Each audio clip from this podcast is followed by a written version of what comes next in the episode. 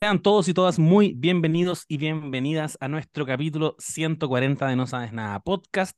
Ya lo vieron en la descripción, en el título de este episodio, ya sea que nos estén escuchando en Spotify o en Anchor.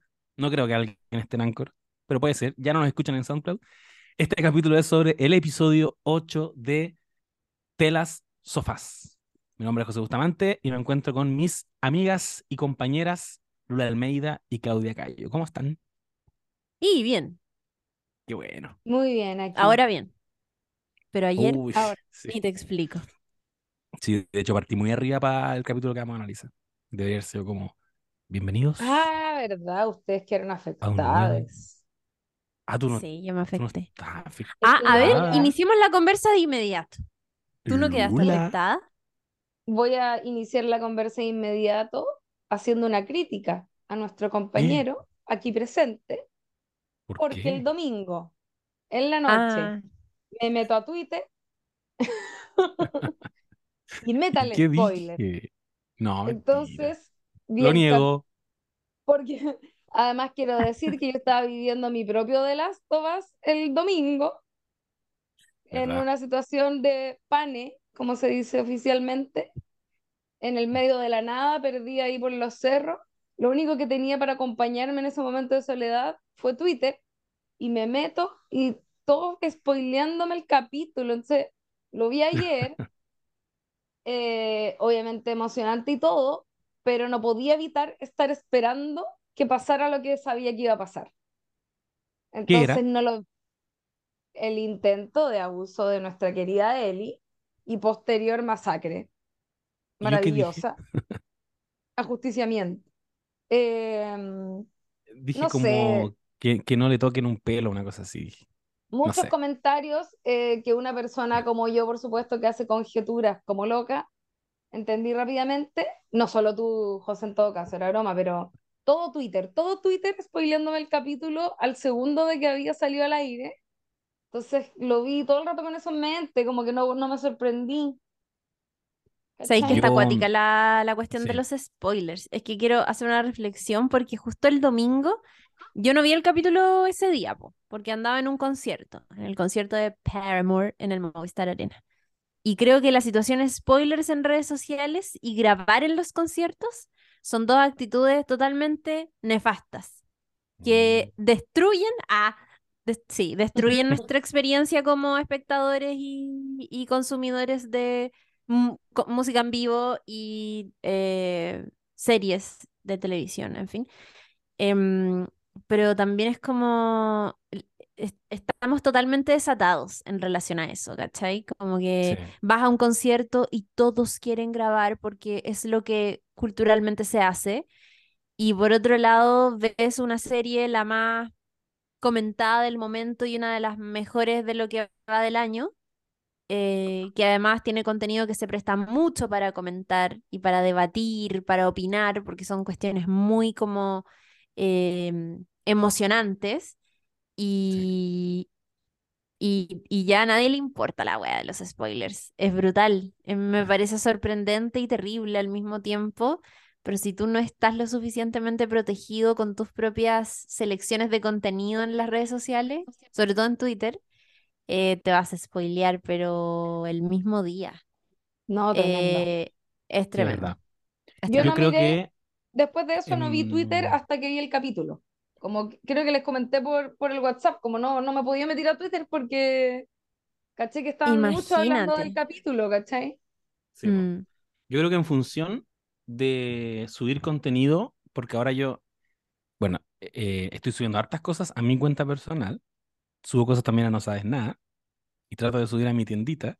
Entonces, en función de eso, me esfuerzo por dejar, puta, lo menos spoileada posible la weá. Pero, por ejemplo, hoy día martes, han pasado dos días, y puse una foto de Joel eh, con Ellie. Y Ellie se ve visiblemente como herida o lesionada. Entonces, esa fue una decisión. Dije, ¿sabéis qué? Día martes, no te voy a decir qué pasó antes de eso, por qué Ellie quedó en ese estado, pero quiero participar de la conversación. Así que claro. sí, me reconozco. Hago, hago el mea culpa. Yo creo que se han como diluido mucho las fronteras de lo que era spoiler antes. Antes éramos mucho más talibanes, como, loco, no me digas si es bueno o malo. no sonrías. No quiero saber. No quiero saber nada de esto. Y, de- y empezamos como, ahora que llegamos a un punto en que yo igual siento que es muy difícil. Más allá de que yo puedo dejar, eh, eh, evitar tirar spoilers o, o podemos como podcast hacerlo en redes sociales, alrededor nuestro está pasando a morir. Y Mm. casi que te caes fuera de la conversación, pues, ¿cachai?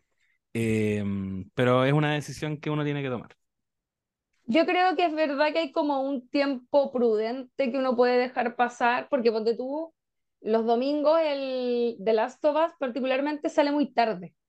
Entonces, eh, mucha gente ve el capítulo el lunes. Yo creo que ese margen, como lunes, martes, ya obviamente entendible. En la medida en que te vayas acercando al capítulo siguiente, ya obviamente cagaste con el, con el capítulo anterior y también es una decisión, como decís tú, como que si querías spoilear podías hacerlo, no, nadie te va a decir nada, pero, pero yo creo que igual también hay una ansiedad como global asociada a ciertas cosas que obviamente algo totalmente potenciado por las redes sociales que te obliga a estar como en el momento mismo, como ojalá ayer tuiteando de lo que está pasando ahora, por así decirlo, como ojalá comentando muy sobre la misma, porque se genera como un fenómeno de masas en el que todos sienten que están teniendo un tema en común en ese momento exacto. Si tú lo comentas después, ya no estáis dentro de la conversación, por así decirlo. Mm. Creo que acá lo comenté eh, por algo de las Derry Girls, esto de mm, eh, esta película de Crying Game, que cuando tú salías del cine te pedían, por favor, que no le contaras a nadie de qué se trataba la- o, o ciertas cosas que ocurrían en la película, porque era muy fundamental para la experiencia de ver la película no saber ciertos detalles, ¿cachai? Y Claro. eso pasaba con hartas películas, po. Las películas que tienen giro, que tenían giros muy grandes, como que no eh, te pedían que no los comentaras. Sí. Y, y yo, yo pienso que, por ejemplo, no sé, yo me imagino que ustedes también y a todo el mundo, porque es como algo demasiado evidente, que actualmente los trailers te cuentan, o sea, es un resumen de la película que vaya a ver y te cuentan las mejores partes y las más importantes y es como que después llegáis a verlo y tenéis la sensación de que el resto de la película era el relleno fome, ¿cachai? Entonces, a mí igual me pasa, Caleta, que yo no veo trailers, no me gusta ver trailers y me gusta, dentro de lo posible, porque yo entiendo que hoy es medio imposible, eh, tratar de aproximarme a las películas, ponte tú, sin saber mucho, como ojalá lo menos posible, ni me cuenten de qué se trata, voy a ver y, y un poco vivir la experiencia como de ir descubriendo de a poco y todo, y no ir con esa predisposición, porque me, me, me termina ocurriendo esto que pasó ahora, me pasó con el de Last of Us que había leído, creo que era una pura frase que había puesto tú, José, que era como, no me acuerdo qué era en realidad, pero era una pura cosa y yo entendí al tiro y fue como, al final estaba todo el capítulo así como pendiente esperando a ver en qué momento iba a pasar esto y es como, siento que como que te hace que la, la experiencia previa se sienta como relleno casi, ¿cachai? No debería ser, pues debería Sí, po. ir pasito a pasito nomás, ¿cachai? Sí, es cuático el, el fenómeno de los trailers. Eso que dices es muy real. Hay trailers que ya es absurdo, ya es insultante ver la película y encontrarse con que el tráiler te mostró lo único destacable, así como hay trailers que te anticipan que la película puede no ser tan buena porque Mm. uno dice, ah, esto es todo, esto es lo mejor, estos son los highlights. Entonces, puta, no, no quiero, no quiero verla, ¿cachai? Pero con The Last of Us me ha pasado con Telas Sofás, que es un chiste muy bueno que anda por ahí en redes sociales.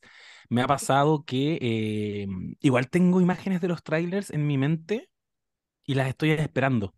eh, porque son muy buenas, están buenos los, traile- los trailers que han sacado. Ponte tú, yo había visto a Ellie rompiendo una vitrina co- con un bate.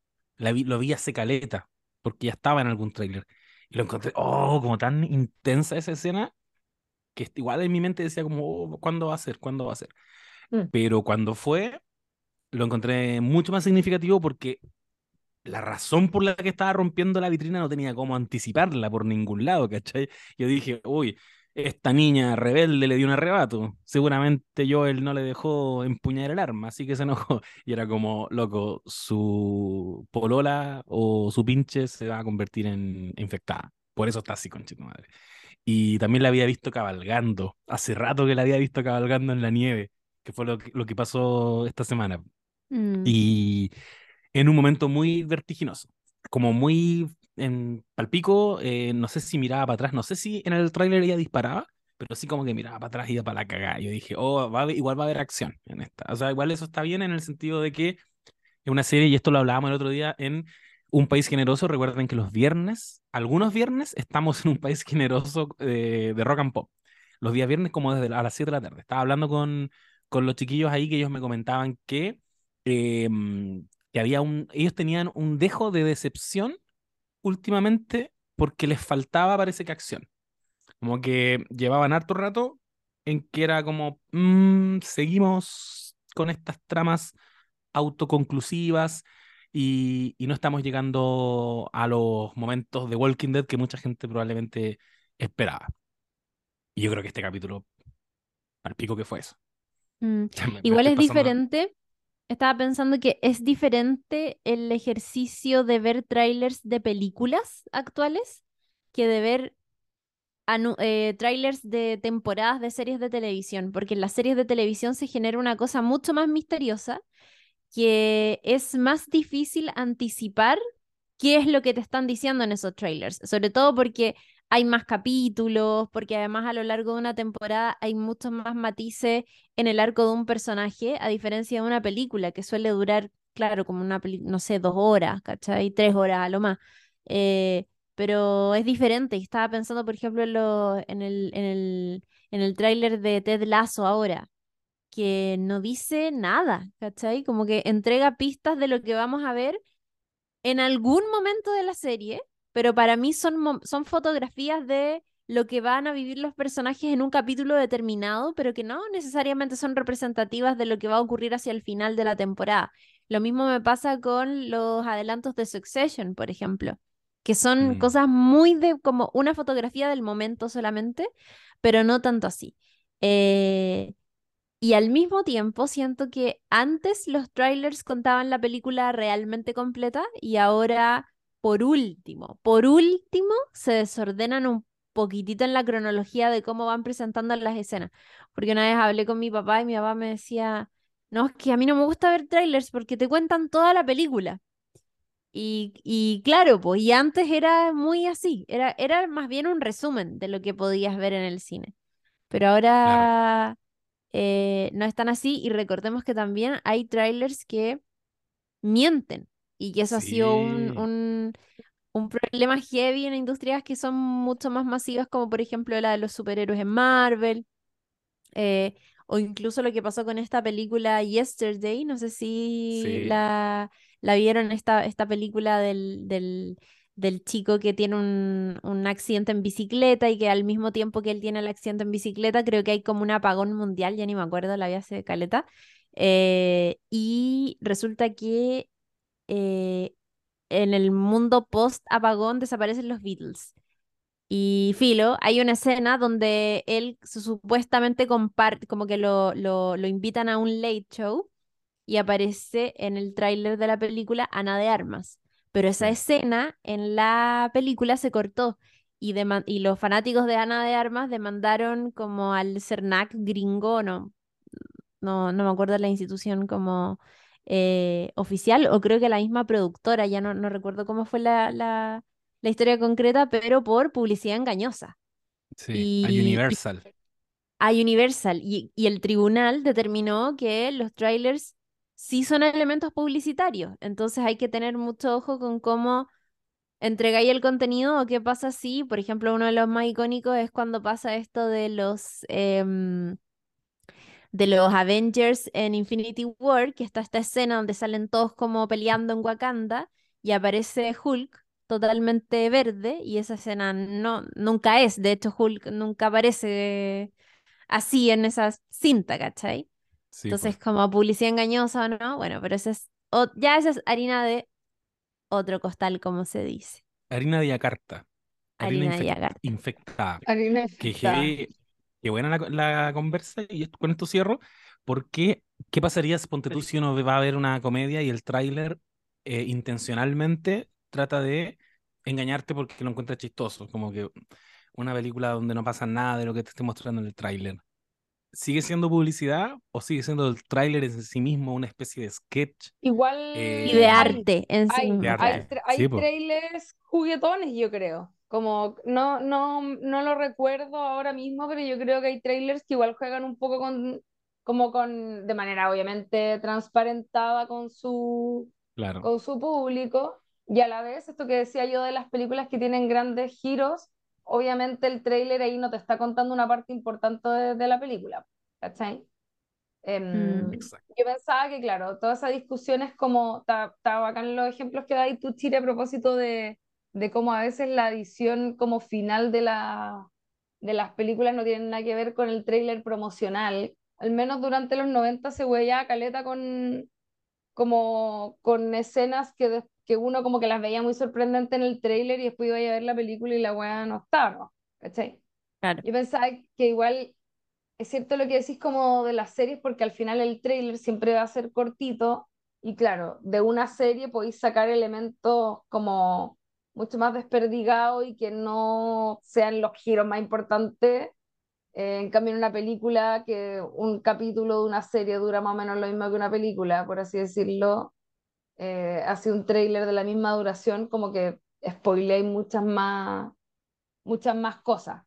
En- yo pensaba, eso sí, claro, esa, a veces está esa necesidad como de mostrar que se vienen cositas, por así decir, en el, en la película o en la serie, eh, y eso te obliga a mostrar ciertas cosas, pero debiese ser estratégico. Estaba pensando en Breaking Bad, que tenía esa fórmula que era súper buena, que partía mostrándote algo que estaba como súper fuera de contexto Mm. en relación a lo que veía, y a, eh, a lo que se supone que se venía tratando el capítulo, pero lograba el capítulo llevarte a ese lugar, nada que ver, que como muy distinto, muy como después de algún giro grande, y, y de alguna manera, si bien el capítulo se trataba de alguna cosa que estaba entretenida y todo, había una expectativa de cómo chucha vamos a llegar hacia el final del capítulo a ese momento. Estoy pensando en el capítulo de Walter White pelado, rudo, después de haber hecho explotar a la weá de Tuco, no me acuerdo cómo se llama. Que como que Mm. tenía esas situaciones, ¿cachai? Que era como... O la del oso, del avión, esa es cuática. Me encanta ese capítulo. Cuando ¿La del qué? con Ah, el oso de peluche. el oso de peluche que cae en la piscina, Ah, Sí. me sí. parece, ¿no? Y, y que tiene que ver con un accidente aéreo que termina estando conectado con el papá de, no me acuerdo cómo se llamaba la, la Jane. novia de Jane Margolis. Jane. Vamos a hablar de. Breaking Bad. Vamos a hablar de Breaking Bad. No, se lo oye, estaba mencionando. Y que sabéis que me, me acordé de otra cosa, y esto ya así para cerrar. Pero también se abrió ahí la discusión de ya, ok, ¿los trailers son elementos publicitarios o son una parte, una obra de arte en sí misma que te muestra un pedacito de lo que vas a ver? Pero ¿qué pasa también cuando tú haces un tráiler y no, no, no es que quieras hacer publicidad engañosa, pero sí necesitas alterar un poco lo que vas a mostrar en el tráiler a fin de no spoilear una experiencia fundamental de la película. Por ejemplo, el tráiler de Spider-Man, eh, la última, em, ya anime- No Way Home, ¿era la última? No Way Home. Sí. Eh, donde se reunieron, ¿cierto? Los... Spoiler, esto es spoiler. Ya, bueno, pasó hace mucho, pero donde volvieron los antiguos actores que habían interpretado a Spider-Man, entonces habían escenas donde los borraron en el tráiler. ¿Verdad? ¿Cachai? ¿Te ¿Te acordáis ¿No pusieron eso? qué buen ¿No lo No lo pusieron O sea, era una imagen donde salían como los supervillanos peleando con algo que no se veía, ¿cachai? Porque los borraron, a ellos los borraron, solo dejaron a Tom Holland, me Pero parece, que era el único que aparecía. Muy perspicaces se dieron cuenta, porque Se dieron estaba, cuenta. ese, ese evento cultural fue una locura donde estaban Mm. analizando frame por frame a ver si era real el mito de que podían volver, es que, que vuelvan los actores que habían hecho Spider-Man antes, era demasiado impensado. Y mi hermano me puso al día una vez con eso y me dijo, mira, mira, me mostró un fotograma y habían cuatro villanos, ponte tú ya, tres, en el aire y Spider-Man se estaba enfrentando solo a uno de esos. Y los otros dos estaban como, bueno, pegándole aquí.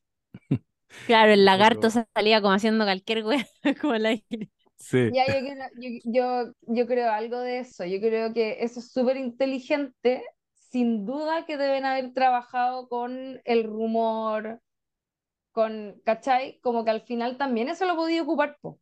Si la Sí, o sea, podía echar a correr un rumor y hacerte el loco y que los fans se vuelvan locos queriendo llegar a ver a la película, a ver si es cierto ese rumor que anda dando vueltas. Mm. ¿cachai? O bien podí, eh, que obviamente esto es menos efectivo o, o te demoráis más, pero que la gente vaya a ver la película y después cuente algo de lo que vio, ¿cachai? Como Qué que bueno. también, que eso es algo que igual se ocupa caleta y, y me encuentro bacán cuando se ocupa así como esto que dicen que funcionó. Es como que, jugar mm, con la percepción igual del público. Y, y que ahora, de hecho, eh, pasa un poco en The Last of, The Last of Us, que eh, hay que decir que esta temporada venía antecedida de elogios de la crítica, como pocas veces me había encontrado yo con eso. Yo no sé cuándo empezó esto de liberar screeners de las series completas, ahí me declaro ignorante. Eh, yo sé que, Igual es funciones- común, pero no en, en series tan, tan ultra esperadas, siento yo. Claro. Y, y encontré palpico que uno, una semana antes de que se estrenara ya tenía a los críticos diciendo, ay, no les puedo contar, no les puedo contar, pero weón, es tan buena, es tan buena y todo. Contribuyó mucho a que uno viera la serie en un mood, una predisposición muy positiva.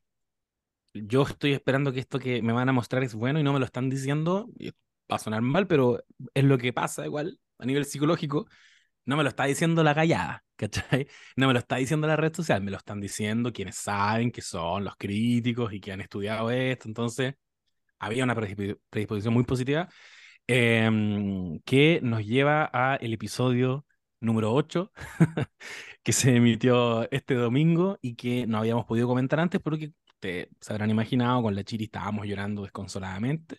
Hace poquito pudimos parar de llorar eh, porque fue un, un capítulo eh, bien emocionante, inesperadamente bien conmovedor.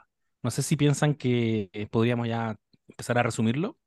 Entremos. Obvio. El capítulo del fin de semana pasado, eh, se- que se emitió el 5 de marzo del 2023, es el capítulo número 8, el penúltimo del final de esta primera temporada, que dejó todas las piezas súper bien puestas, como decía José, para que el otro fin de semana la gente se debata realmente si es que quiere ser parte de la conclusión de esta primera temporada de Last of Us o si es que va a preferir ver la ceremonia de los premios de la Academia.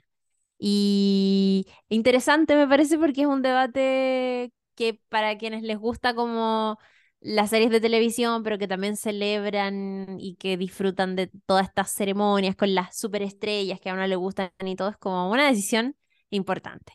Eh, Sí. eh, nosotros, desde el podcast, ya hemos decidido lo que vamos a hacer el otro domingo. De hecho, no vamos a estar viendo la ceremonia de los Oscars, vamos a estar viviendo este evento histórico que es el final de la primera temporada de Last of Us. De hecho, estamos invitados a un evento, la vamos a poder ver en, en una sala de cine. Eh, además que por ahí nos vamos a encontrar con algún auditor, así que eh, ya se verá. Pero claro, quedaron todas las piezas súper ahí puestitas para lo que va a ser eh, mm, este super final. Y el capítulo 8, que es el que se emitió el pasado 5 de marzo, lleva por título When We Are in Need, que vendría siendo como cuando estamos en necesidad. Em, Claro. Y que introduce a personajes nuevos. Eso está bien interesante porque el- en los eh, capítulos anteriores nos habíamos quedado con este, esta situación dramática de Joel, ¿cierto? Eh, que después de ser eh, apuñalado queda como tratando de salvar su vida, básicamente, y una vida que queda en responsabilidad de una niña, que es Ellie, que está además luchando por salvarle la vida en un contexto climático súper complejo. Estamos en invierno, hay nieve, eh, la comida se está acabando y hay que salvarle la vida a Joel. Y lo que vemos en este capítulo es como ella eh, ya entiende que hay una situación muy crítica y necesita, antes que cualquier cosa, que puedan alimentarse. Entonces sale a cazar y se encuentra con este personaje loco, increíble, eh, David, interpretado por el actor Scott Shepard, que lo hace muy, muy, muy, muy, muy bien y que trae de regreso a este, o sea, que, que, que pone ahí en el camino de él, y cierto, eh, a la maldad, la perturbación, no sé cómo decirlo, esta, esta personalidad torcida Mm. de David, que es como una especie de mm, líder, es un líder espiritual de una comunidad que logró sobrevivir a, a la pandemia del Cordyceps y que a través de la fe y a través de esta cosa como em, súper enfermiza que tiene que ver con, con, con un, con un Dios, con las creencias y con todo eso, ha, ha tratado como, o sea, ha mantenido esta comunidad como comillas, unida, comillas, compenetrada y también comillas, a salvo, sacrificando varias cosas que se van revelando eh, a lo largo del capítulo. Una de ellas es que se estaban comiendo a sus muertos en la desesperación del invierno y en la des- desesperación de que también se quedaba la comida. Y otra cosa interesante del capítulo es que aparece eh, Troy Baker en el papel de James, que Troy Baker es un o sea, ese es un guiño especial a los seguidores del videojuego porque este actor eh, fue quien, quien interpretó a Joel en el videojuego, quien le dio su voz. Y mm, antes de que partiera la serie sabíamos que tanto eh, el, el actor que había hecho la voz de, de Joel, Troy, Troy Baker, como eh, Ashley Johnson, quien es quien le dio la voz a Ellie, iban a ser parte de la serie de televisión de la adaptación televisiva, solo que no sabíamos en qué papeles. Y ahora se confirmó la aparición de, eh, cierto, el actor y la próxima semana, en el capítulo final, está confirmada la aparición en uno de los, de los personajes de esta actriz eh, Ashley Johnson. Así que vamos a estar pendientes. Y bueno, ocurren muchas cosas en el capítulo y yo creo que lo, lo vamos a ir contando a medida que vayamos hablando de eso. Eh, y quiero abrir la conversa y que me cuenten qué es lo que más eh, les hizo disfrutar del capítulo, tal vez, o, o, Mm. o, o tal vez libremente como por dónde les gustaría partir. Yo me quiero detener en cómo a nivel de estructura del episodio, a nivel de, de guion, cómo fueron construyendo de a poquito a un villano tan cuático como este personaje David que menciona la Chiri, em, y cómo fueron dosificando también la información en torno a este personaje y a la comunidad a la que pertenecía. Que curiosamente yo hace un episodio atrás dije textual, no puede haber un gobernador en esta wea porque ya pasó en The Walking Dead. Eso ya lo vimos, como eso de hoy que está todo bien funcionando y en verdad hay un web muy siniestro. Bueno, ocurrió, pero sí creo que, a diferencia de, The Walking Dead, y me acordaba harto de, de esa serie, porque eh, lo que pasaba ahí era que te mostraban un paraíso, era una verdaderamente idílica. Era más parecido a Jackson, que vimos hace como dos episodios atrás. Eh, donde de verdad estaba funcionando todo bien y ahí era como que Tommy en verdad fuera un güey muy malo, ¿cachai? Ese era el juego que hacían. Acá te muestran de entrada que es un lugar medio precario. No, no sé si queremos estar ahí necesariamente, si es, no sé si queremos que Joel y Ellie estén ahí porque de partida hay un pastor hablando en una misa y están todos bien sometidos de alguna manera, muy sumisos, y se empieza a, a oler una tensión media violenta en torno a esto, pero, pero como una intuición, no tenemos tampoco mucha noción al respecto. Y mientras el episodio va avanzando, nos enteramos de que, bueno, hay una niña que está sufriendo porque a su papá no, no lo han enterrado. Es la primera información que nos entregan y que yo no la conecté con nada. Dije, bueno, es razonable, a Mm. su papá no lo han enterrado, lo, quiere- lo quiere enterrar, ¿cachai? Y él le dice, sí, pero no se puede todavía por este motivo, etc. Termina la misa y encara a, creo que es David, de hecho, al Sí, que, que es como su secuaz, y le dice, em, te noto que estás en el fondo con dudas, como de tu fe. Y dije, ah, ya, se está develando como un weón medio fanático, pero hasta ahí nomás. Y, está, y tienen esta conversa sobre que no hay eh, comida y que ya se acabaron los ciervos y que alguien vio un ciervo corriendo por ahí. Corten, nos vamos a Ellie y Ellie está cazando y eso hace que estos personajes se crucen. En la conversa con Ellie, ahí recién, eh, ni siquiera. Yo igual me quedé con una sensación de, mira, ya el igual es razonable todo lo que le está diciendo, como no te vamos a hacer daño, le, le pone la cuerda igual al weón que está un poquito más zafado, a David, le dice como anda a buscar el medicamento que necesita esta niña, parte ahora, ella se queda con él y en una pura conversación, ahí en esa especie de, de granero, em, aparece de a poquito este weón que era un, un tipo malvado y es muy inteligente la forma en que lo hace porque te está explicando, le está diciendo cosas muy razonables a él, y no recuerdo en este minuto exacto qué, pero ya se está como soltando ella, ya está empezando a conversar, y entre medio le dice, bueno, qué curioso, porque sabes que hubo dos de nuestra comunidad que hace un tiempo partieron a un pueblo cercano, y, y bueno, uno de ellos, a uno de ellos lo mataron, y él dejó una hija, a una niña. Y curiosamente la persona que lo mató eh, también anda con una niña. Y al toque él entendió la, la que estaba pasando y aparece, pero para mí como espectador fue una weá de segundos. De pronto estaban, estaba, había vuelto David y fue como, oh, conche tu madre, ¿de qué me perdí? Y ya estaba en aprietos y ya así como para pa cortar, para cortar esta progresión, después ya el weón se vuelve, pero el demonio. El loco Mm. solo va mostrándonos cosas, primero cosas reprochables como que estén comiendo carne humana, después condenables porque están cazando gente, al parecer. Después el weón es medio pedófilo y ya al finalmente el loco es un depredador sexual y en ese contexto de la, no sé si era la misma, era como un comedor quemándose, el loco ya definitivamente era el demonio. Eh, pero eso lo hicieron en un episodio. Esto te lo pueden hacer en una película, si quieren, ¿cachai? En un episodio de una hora de televisión, eh, conocimos a un personaje y se fue develando, develando, develando, develando de una forma muy orgánica y muy inteligente. Y eso es lo primero que yo quería decir.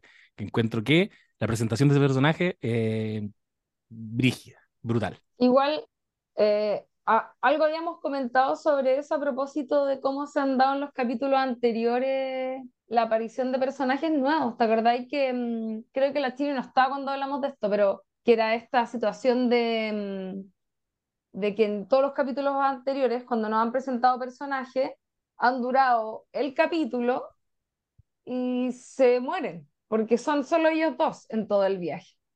¿Cachai? Sí. Entonces como que eh, va funcionando un poco los capítulos como, como pequeñas etapas que van pasando, que me imagino que son muy de videojuego, eh, de ir pasando esta etapa y en esta etapa se trata de esto y estar estos personajes.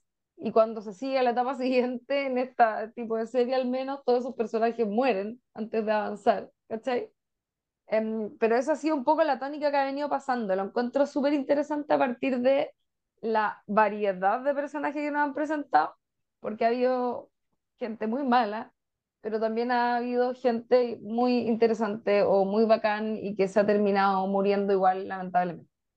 Gente, digo yo, personajes, personajes de la ficción, pero, pero ha estado entretenido. Yo, yo me, me pregunto igual cómo, cómo se sostiene una historia así a largo plazo. Creo que lo comentamos en algún momento a partir de cómo yo me imaginaba que iba a ser, por ejemplo, la segunda temporada, que falta todavía para eso. Este, este es el penúltimo capítulo, to- todavía queda el último, pero eh, yo tengo la, la, la impresión de que igual la, esta fórmula un poco se agota si es que siempre es así.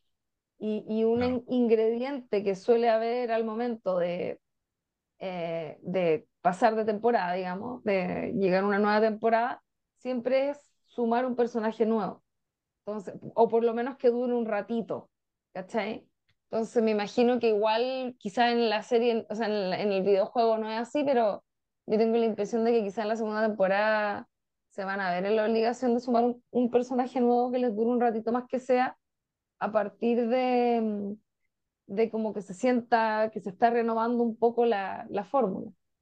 Eh, estuvo bueno el capítulo, a mí me, me gustó Caleta, insisto, como que no me pilló tan de sorpresa este final que, o como no lo sentí como tan, oh, la locura, porque como que ya intuía que iba para allá, pero, pero estuvo súper bueno, además como esto de entrar en una especie de secta que me imagino que es la posibilidad del fin del mundo, de hecho todas las sectas se tratan de que se acabe el mundo, entonces Sí, es verdad. eh, es como, poco el- un caldo de cultivo muy, muy, que está ahí muy disponible para, para este tipo de, de comunidades y de dinámicas, ¿cachai?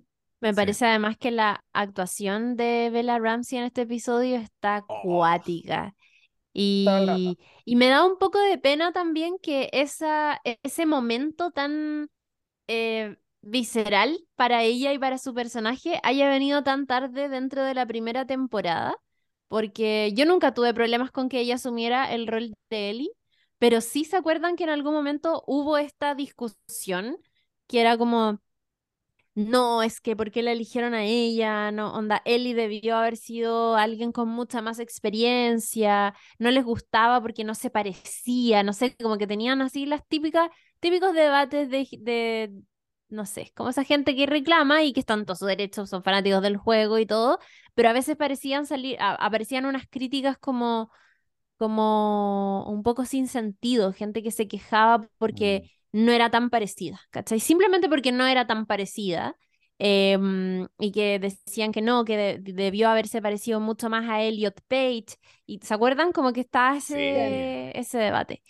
Y, mm, y claro, y ahora con este capítulo encuentro que es como, ¿qué duda te, te, te queda? ¿Cachai? Eh, es súper joven y tal vez no tiene tantísimos papeles y experiencia, pero lo hace muy bien y para mí pudo capturar eh, muy bien el, el momento y la emocionalidad de Ellie y, y probablemente parte de lo mejor del capítulo está en mostrar ese lado de Ellie que se venía advirtiendo en, en, en historias, o sea, en capítulos anteriores, que era como, puta, Ellie es un niño que nació en el contexto más apocalíptico posible. Y por lo tanto no conoce ni de contención emocional, ni de amor, ni de cosas sensibles y tiernas en su infancia, porque le tocó llegar al peor de los contextos posibles. Y Buda, obvio que es carnaza, pues, ¿cachai? Como que no, ¿qué duda cabe que a la primera opción que tenga de decidir si es que mm, eh, matar o no a estas personas que simplemente se le aparecieron en el camino, como que, ¿cuál es la duda de que no lo va a hacer? Es como, me, me parece, me parece que es como súper coherente y creo que, que, claro, se muestra mucho más ese lado y que ella lo actúa muy, muy, muy, muy bien. Y nada, pues están ahí como estas escenas, ¿cierto? Como que se compartieron bastante desde el domingo. eh, incluso ese mismo día en la noche yo vi la escena, no, no la vi completa, pero me apareció eh, el momento en que aparece el, o sea, en que están como en esta casa que se está quemando y ella está tratando de salvarse de las eh, garras, ¿cierto? De David y David intenta violarla y ella lo asesina con toda la rabia, que, esa- que ese tipo de momentos también creo que se lo leí a la Mel, que son unos momentos catárticos brígidos, ¿cachai? Como que sobre todo para las mujeres, ese tipo de momentos representan una weá que no te podís explicar.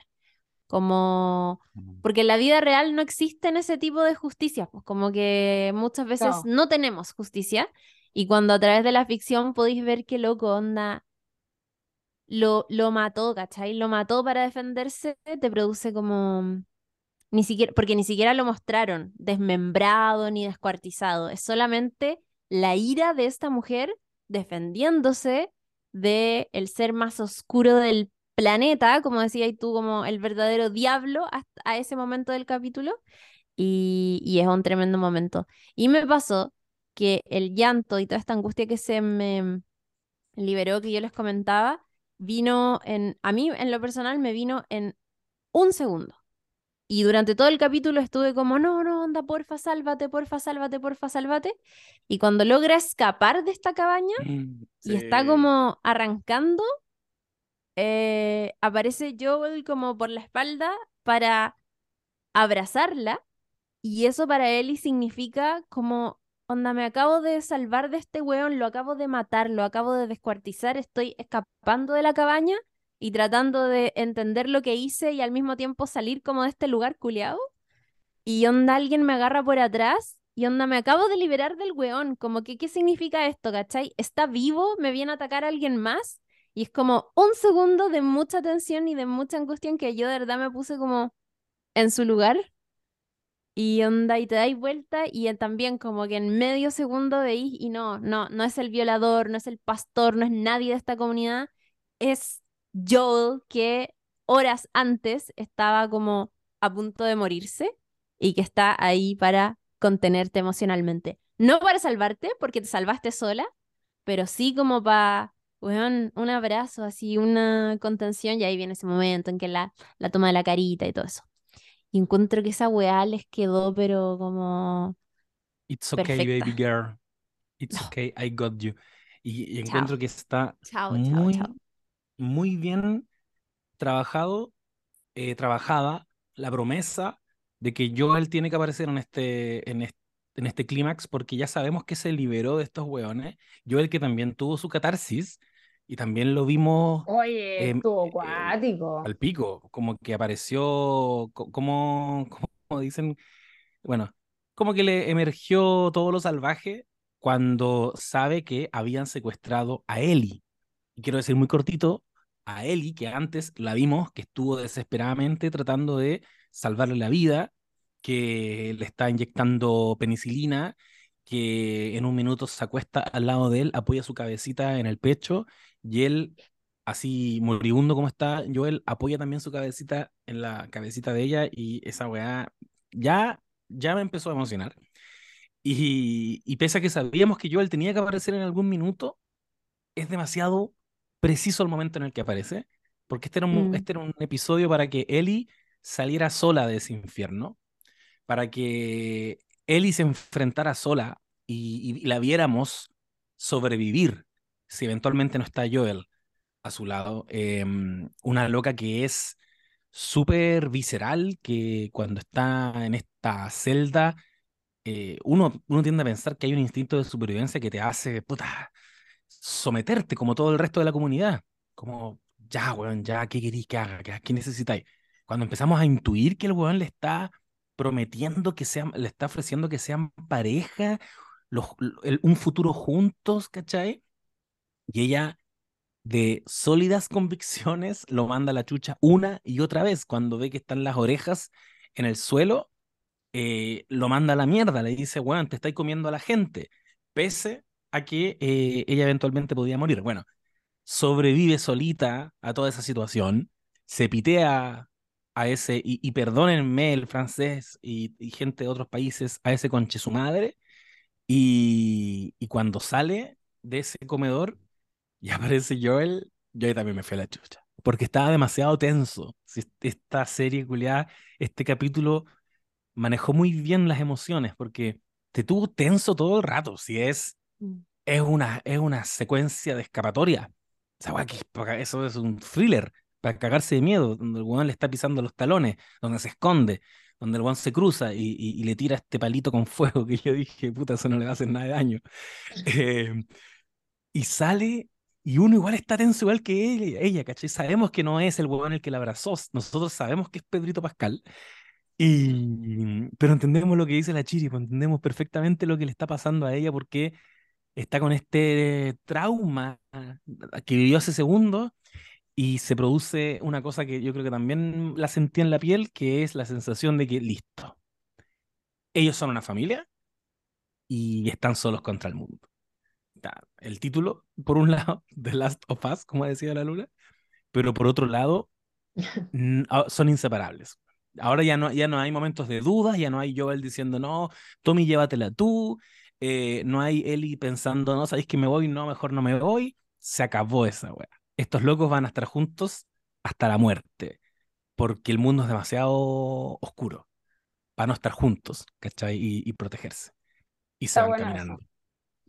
Está bueno eso porque es cierto, o sea, eh, no la había pensado desde esa perspectiva, pero claro, tenía que haber algún momento en que, en que Joel probara que, porque nosotros sabemos que ella está guachita, ¿cachai? Como que eso es algo que ya lo, ya teníamos conocimiento, pero como él tiene esa herida de hueón más viejo, que todavía está cagado y como que tenía esa coraza, tenía que haber algún momento en que él probara su cariño por ella o su amor por ella y su lealtad y su y la protección que era capaz de brindarle y ahora lo hizo a través de acciones muy concretas, po, ¿cachai?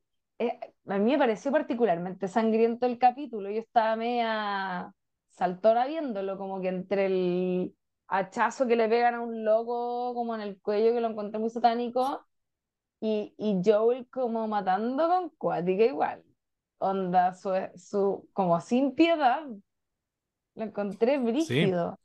La, Me, me, me parece que quizás suma un poco, como hace una progresión súper como bacán para que no sea como tan what the fuck el, el, el, el la, la, el asesinato de, de Eli a su agresor.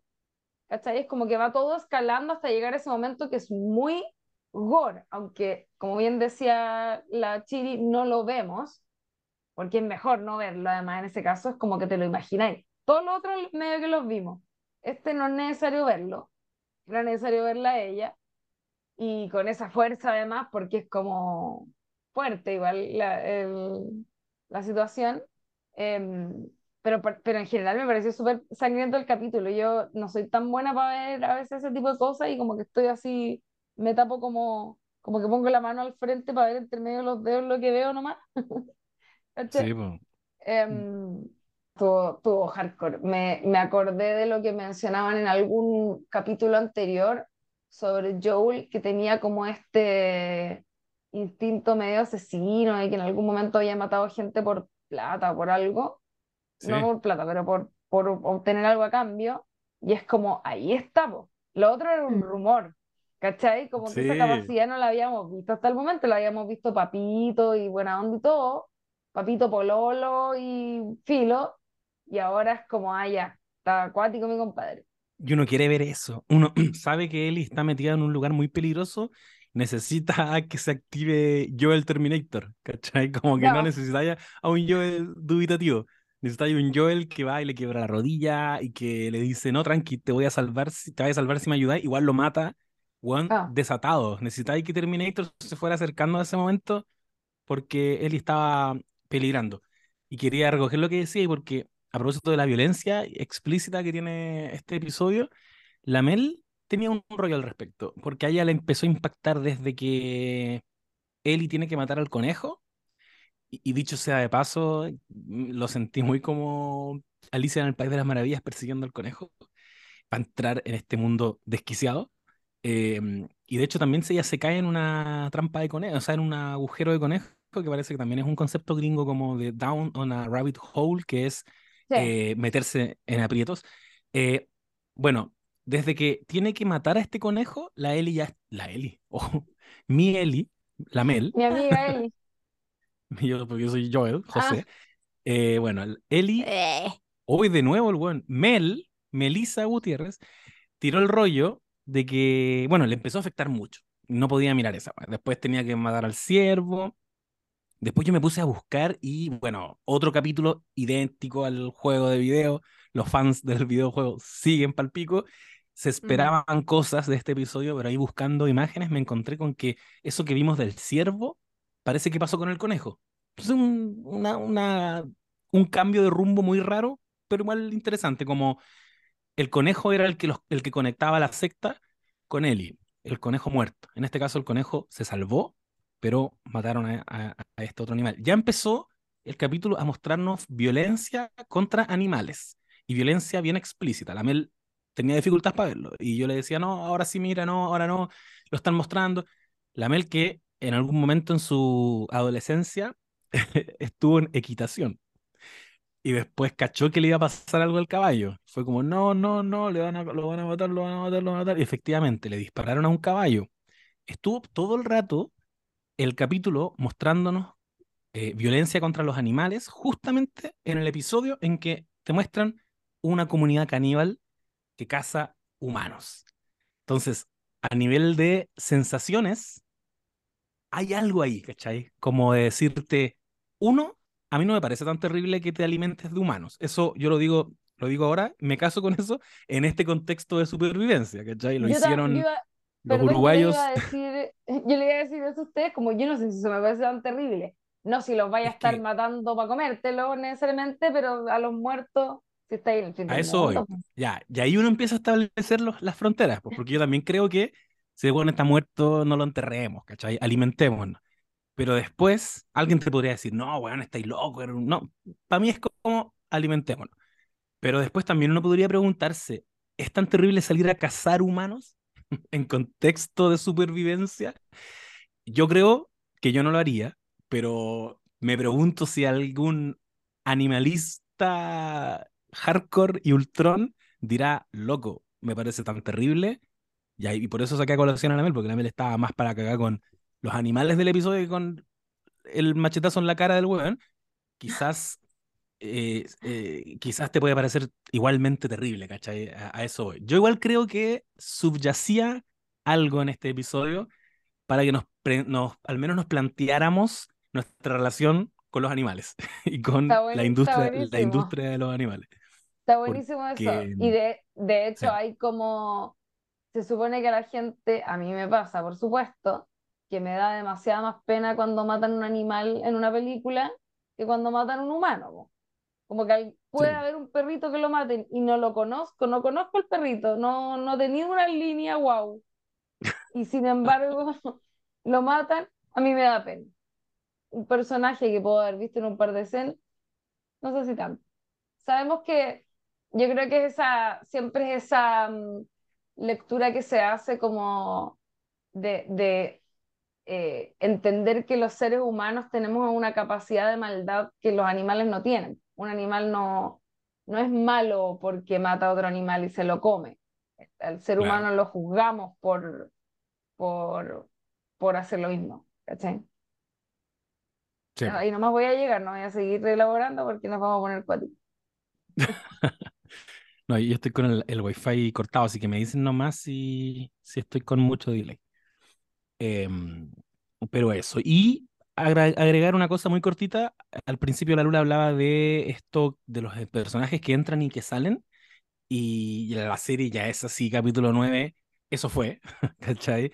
Nunca se quedó nadie con ellos. Me da lo mismo si en el capítulo 9 que viene ahora, alguien los acompaña, porque yo creo que en el capítulo 1 de la temporada ese weón no va a estar. Decidieron Neil Druckmann y Craig Mason ser muy fieles efectivamente al juego, por lo que estoy cachando. Así es jugar esto, tú estás siempre con él y con Joel, los jóvenes pasan, entran, salen. Yo quiero decir que no es el tipo de series que yo decido ver, como que me cuesta, me cuesta esa. Soy malo para... yo- me gusta que acumulativamente me vayan construyendo algo. Por algo soy tan fanático de Breaking Bad. Me gusta que en el capítulo 1 te muestran, te ponen una semillita y esa weá en el último capítulo es un árbol. ¿Cachai? Y cómo, uno, cómo eso fue pasando sutilmente. Eh, pero he disfrutado mucho esta temporada, pero puedo entender la gente que por ahí me he topado en redes sociales que le, le costó más. Porque efectivamente es un desafío seguir viendo una serie. Es como cuando... ¿Dónde pasó esto? Hay una serie... Ah, en las... eh, bueno, en las miniseries antológicas que te cambian a los actores. O, o los actores interpretan a personajes distintos. Por ejemplo, Fargo. Eh, temporada 1 es una época, temporada 2 es otra época, temporada 3, y uno igual está ahí permanentemente viéndola, pero hay gente que necesita que ese grupo de gente los acompañe como en Grey's Anatomy, ¿cachai? Toda tu vida. Mm, Eh, claro. mm, yo estoy como a mitad de camino de esas dos cosas. Me gusta que igual los personajes, que me gusta cuando se teje algo, ¿cachai? Se va tejiendo. Aquí es como que tejen y lo deshacen, tejen y lo deshacen. Pero no, no quita que que es así el tono. Eh, pienso mucho en Chernobyl. Chernobyl fue como una probadita nomás. Eh, Craig Mason nos dio esto, nos hizo sentir weas muy, muy cuáticas y no volvió más. Eso fue Chernobyl. Em, cada, cada capítulo realmente ha mostrado una historia, los mineros, las enfermeras, los bomberos, y, mm, y parece que funciona. A mí como que este registro me, me funciona bastante. A mí, a mí no, eh, qué bueno que mencionas eso porque yo me lo había preguntado. Yo, yo siendo bien sincera, no estaría viendo con tanta pasión la serie si no fuera porque la estamos comentando. Quizás, quizás lo hubiese abandonado, ¿cachai? No es como necesariamente mi tipo de serie. Eh, y creo que igual, yo por eso mencionaba lo de los personajes episódicos y que probablemente a futuro, no sé si eso, eso quizás no está en la serie, yo no sé si alguien, alguno de ustedes sabe más o menos como hasta qué lugar dura, hasta qué momento de la historia que estamos viendo dura el, el juego, porque también encuentro que se nota que está bien apegado al juego. Yo creo que hay una fidelidad ahí que sin duda tienen que tener con sus fans. El final del capítulo de ahora se me hizo muy final de un momento, de, un, de una etapa, por así decirlo, no sé cómo se llaman hoy en día esas cosas, pero se me hizo muy final de etapa del, del juego, como que salió Ellie, fin, se encontró con Joel, se acabó el capítulo, no hay más reflexión al respecto, ¿cachai? Em, y no, insisto, no sé si alguno de ustedes sabrá cómo hasta qué punto llega, pero, pero yo creo que en algún momento van a tener que, que meterle mano, porque em, no sé cómo funciona, cómo funcionaría que sea todo el rato esta, esta fórmula, ¿cachai? Yo creo que Mm, puede tender a aburrir un poco. sí. Pareciera que en Jackson sembraron una semillita que deberían retomar. Hay una niña que miró, que miró a Ellie y que se estaba como escondiendo, y yo entiendo que esa niña no apareció más. ¿Qué niña? ¿No se acuerdan cuando recién se sientan a comer? Eh, Ellie está así como muy niña salvaje comiendo en el comedor, y hay una niña que está así como observándola de lejos. Y Mm, ella la mira y le dice como, weón, ¿qué te pasa? ¿Qué, qué, qué me miras? Y le dicen como, Ellie, tranquila. Eso no son pero como, modales. como onda, onda.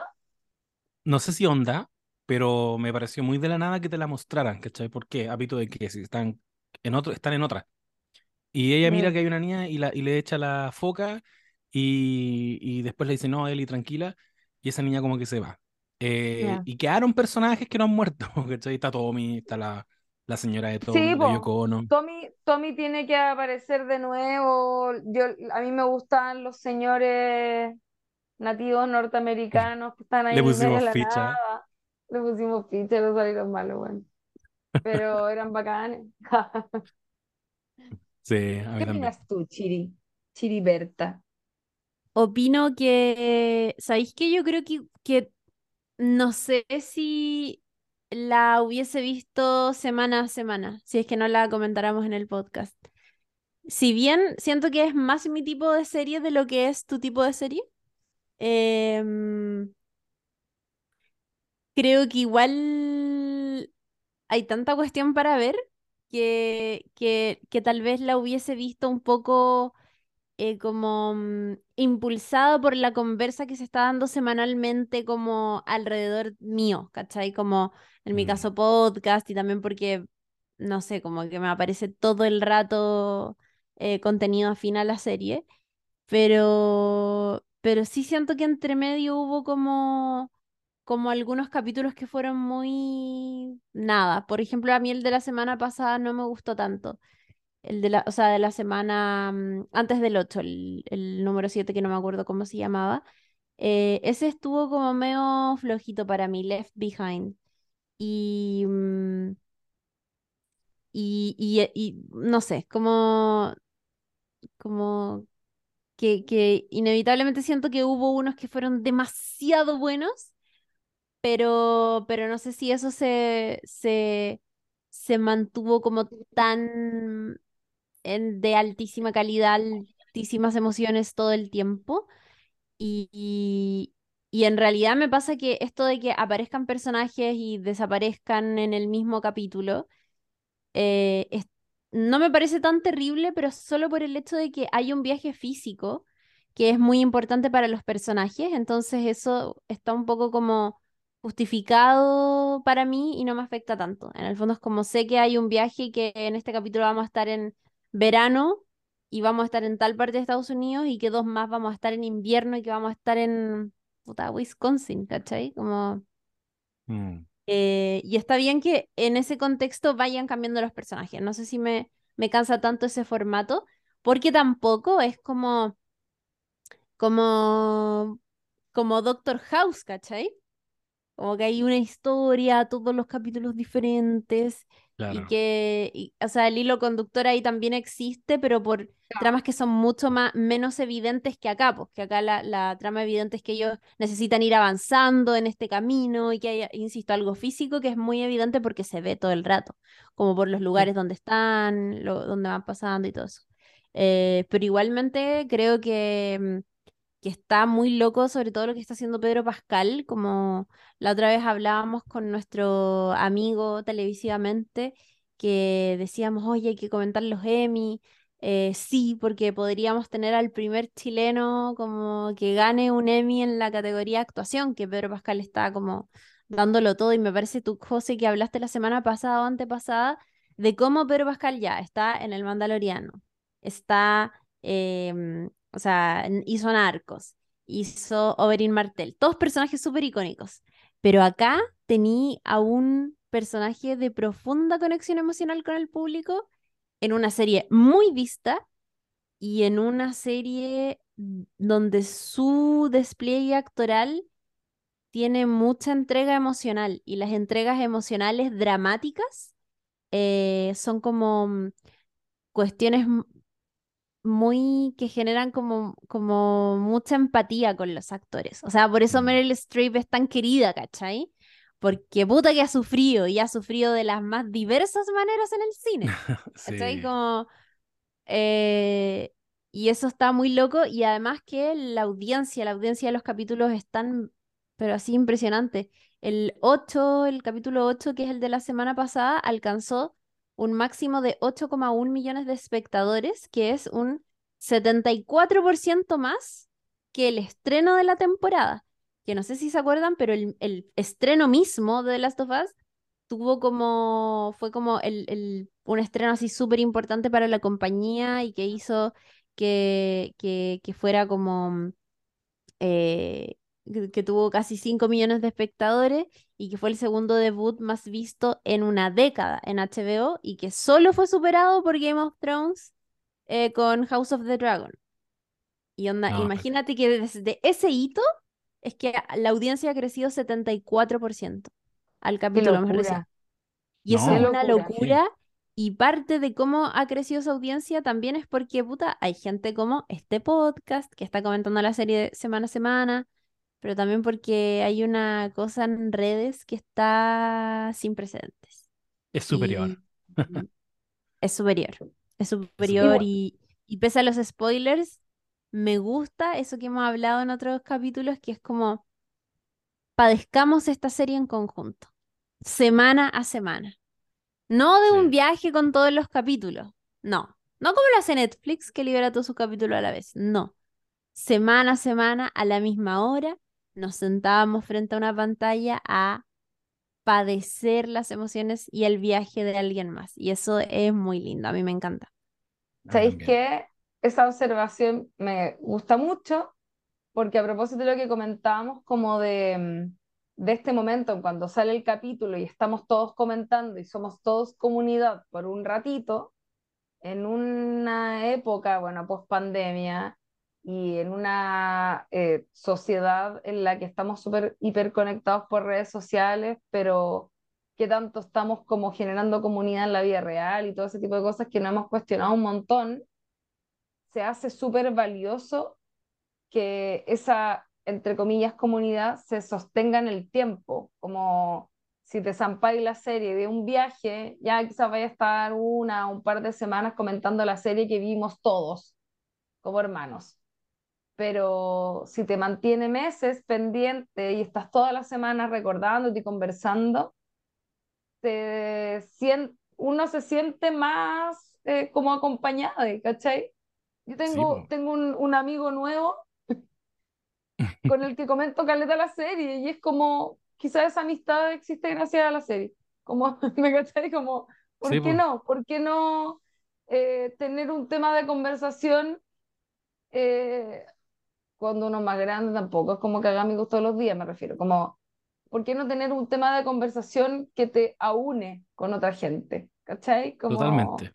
¿está loco Me eso? hacen- Y, y de alguna manera igual también me hace pensar que quizás hoy muchas cosas, series, películas y tendencias son sí o sí producto también de las redes sociales y de lo que generan, porque a lo mejor hay gente que está viendo la serie también porque quiere poder pertenecer y comentarla, ¿cachai? Como, y también a la serie quizás le va bien porque se está comentando mucho y a lo mejor si no existiese esa instancia, quizás no la estaríamos viendo tanto, ¿cachai?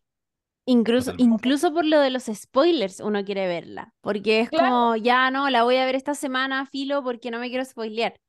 Eh, pero a veces no hay un interés como genuino, tan, tan, tan, tan, tan genuino de verla toda la semana. Yo ver Claro. toda la semana al momento en el que sale tengo interés por el Mandaloriano, ¿cachai?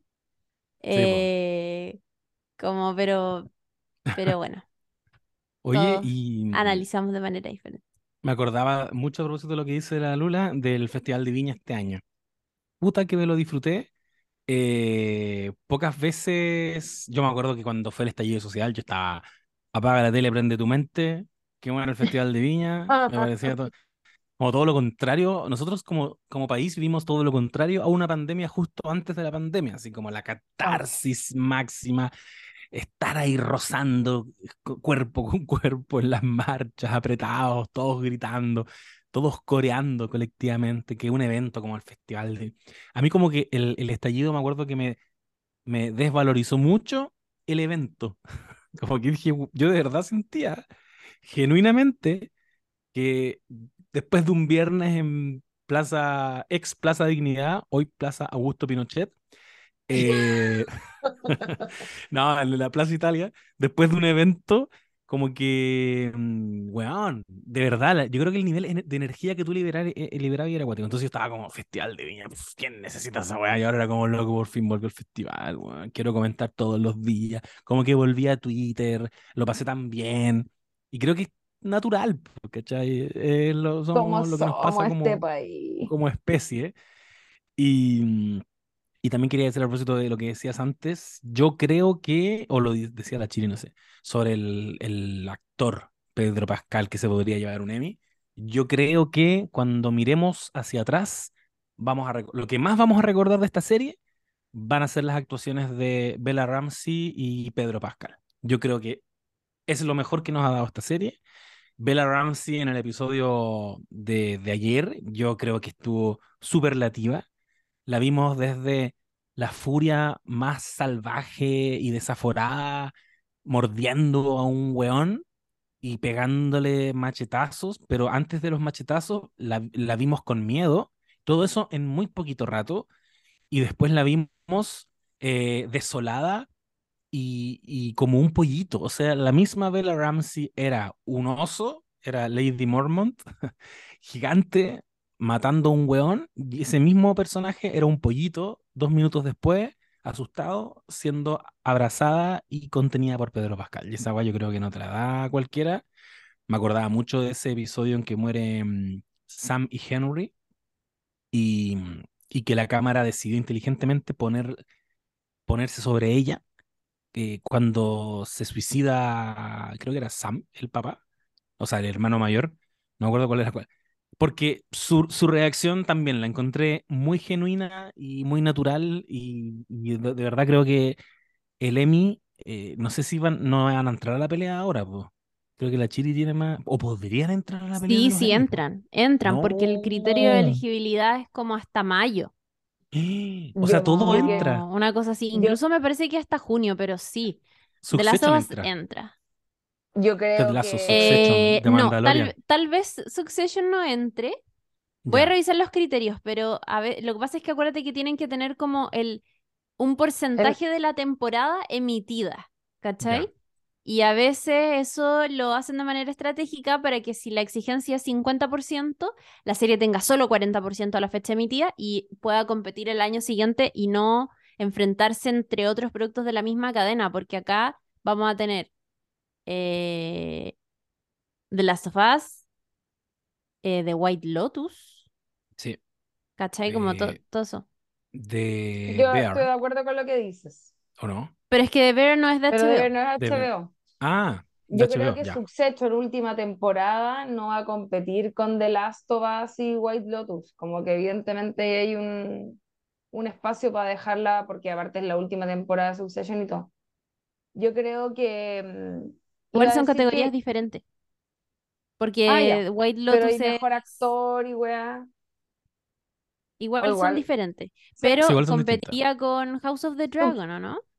Ah, claro. Eh, eh, sí, pues House of the Dragon. O House of the Dragon entró a los Emmy del año pasado y ya ni No. me acuerdo. No, ¿No? no entró. Ah, entonces viene ahora. Y The Viene Last House of of the. Dragon y The Last of Us. Claro, que esos son que, drama. mm, Yo, creo que yo creo que Pedro Pascal, bien, buen actor y todo lo que queráis, pero yo siento que el personaje es, tiene un rango mucho más acotado de emociones y formas de mostrarse en comparación con Ellie. Yo siento que Mm, ese personaje es mucho más como complejo, incluso si se quiere, y encuentro que Bella Ramsey lo ha hecho así, pero es que increíble. Onda, si no se lleva un premio, me molesto. Como que obvio que tiene que estar nominadísima.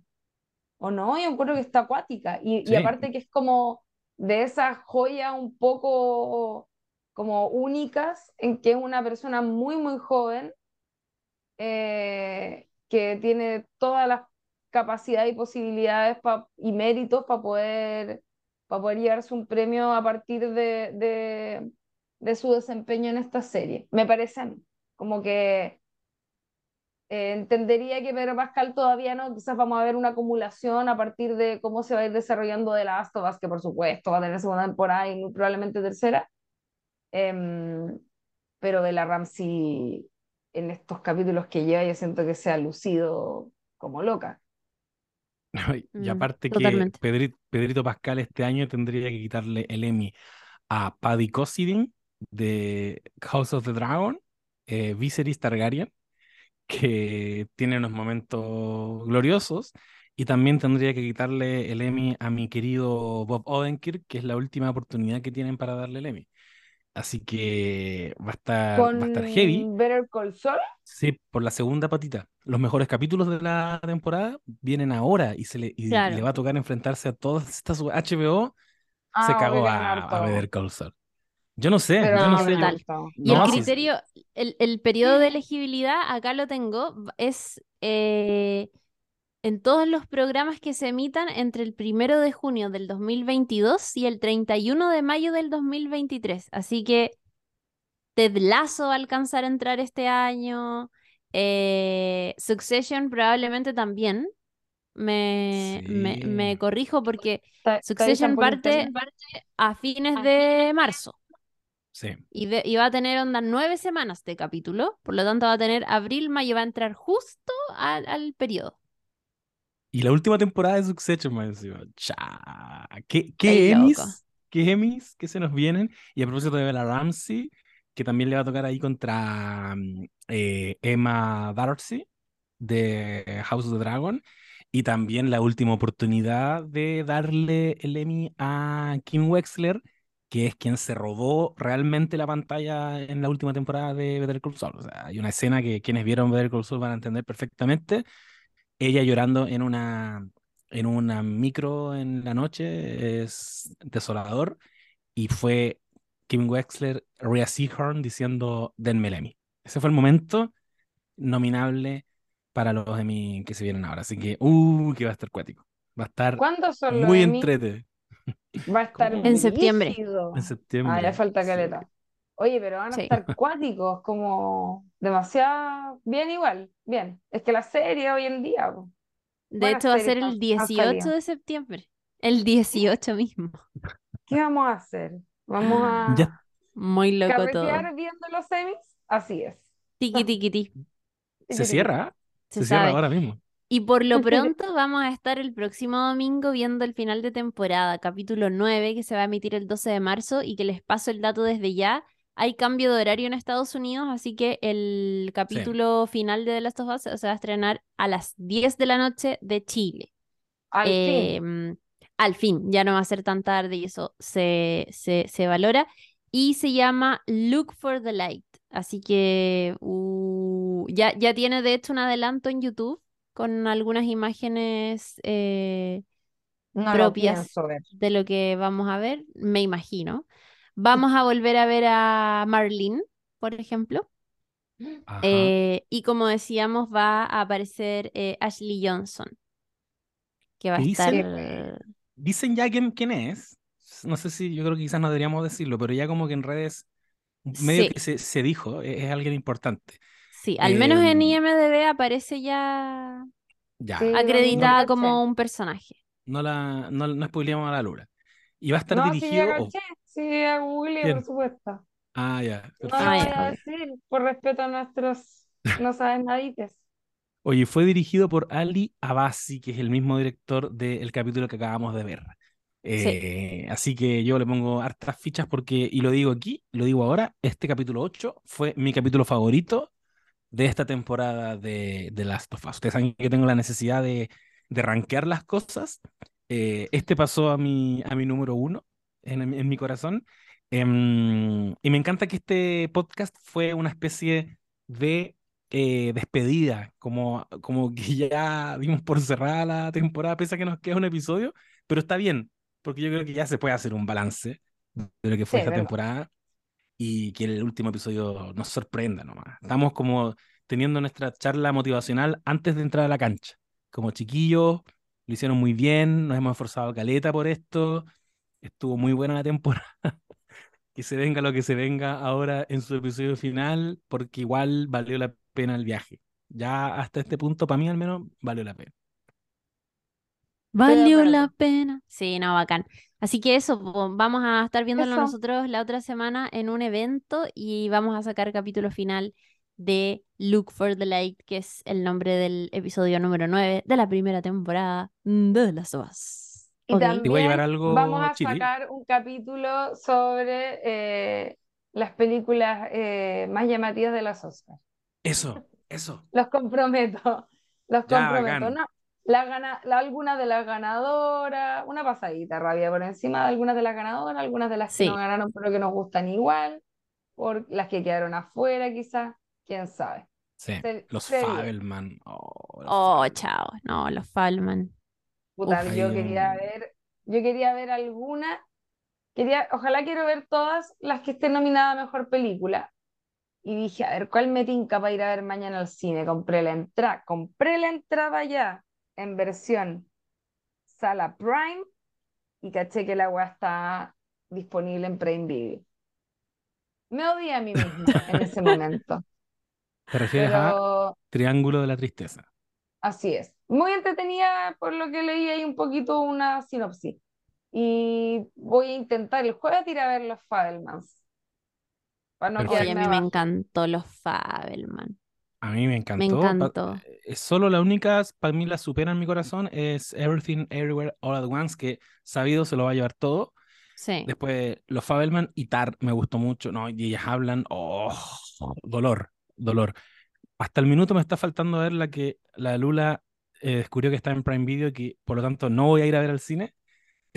Eh, Triángulo de la Tristeza. Me falta Avatar, que no tengo tantas ganas de verla. Y me no la falta mm, eh, Sin Novedad en el Frente, que está en Netflix, entonces la estoy dejando para el final. Y tampoco soy tan fanático del género bélico. Pero, Mm. pero también me quiero poner al día con eso. Eso. Amigo. Pues, Buenísimo. Un besito grande y nos vemos en el próximo capítulo. Si les gustó, compártanlo, etiquétennos y coméntenos también en el post de Instagram qué les pareció el capítulo, qué esperan para el final de la temporada y lo que quieran decirnos. Un besito. Eso. Saludos a Mauricio Núñez, que me fue a saludar a la Feria Cohete Lunar, muy fanático de este podcast, y saludos a alguien que en Twitter se identifica como Philip al, fin del, al sur del mundo, un tuitero que me cae tan bien porque todas las semanas, después del capítulo, me etiquetan cosas como información. Y me he enterado de todo gracias a él, como, oye, ¿cachaste que este fue el capítulo más visto? ¿Cachaste que, eh, De hecho, y, y aprovecho de decirlo, esto me lo dijo él, el eh, Troy Baker, eh, no, perdón, Scott eh, Shepard, o Shepard, sí, Scott, eh, Scott Shepard, el actor de David, salía también en la película El Camino, para los fanáticos de Breaking Bad y del mundo de Vince Gilligan, estaba ahí. Yo no me había dado cuenta, me lo dijo eh, Philip al sur del mundo. Un abrazo. Oh my God. Ya, un Genial. saludo Un besito para Philip. queremos. Cuídense. Nos estaremos comentando la próxima semana. Chao amigos. Los quiero. Adiós. Igual chiquillas. yo. Adiós. Chau, chau.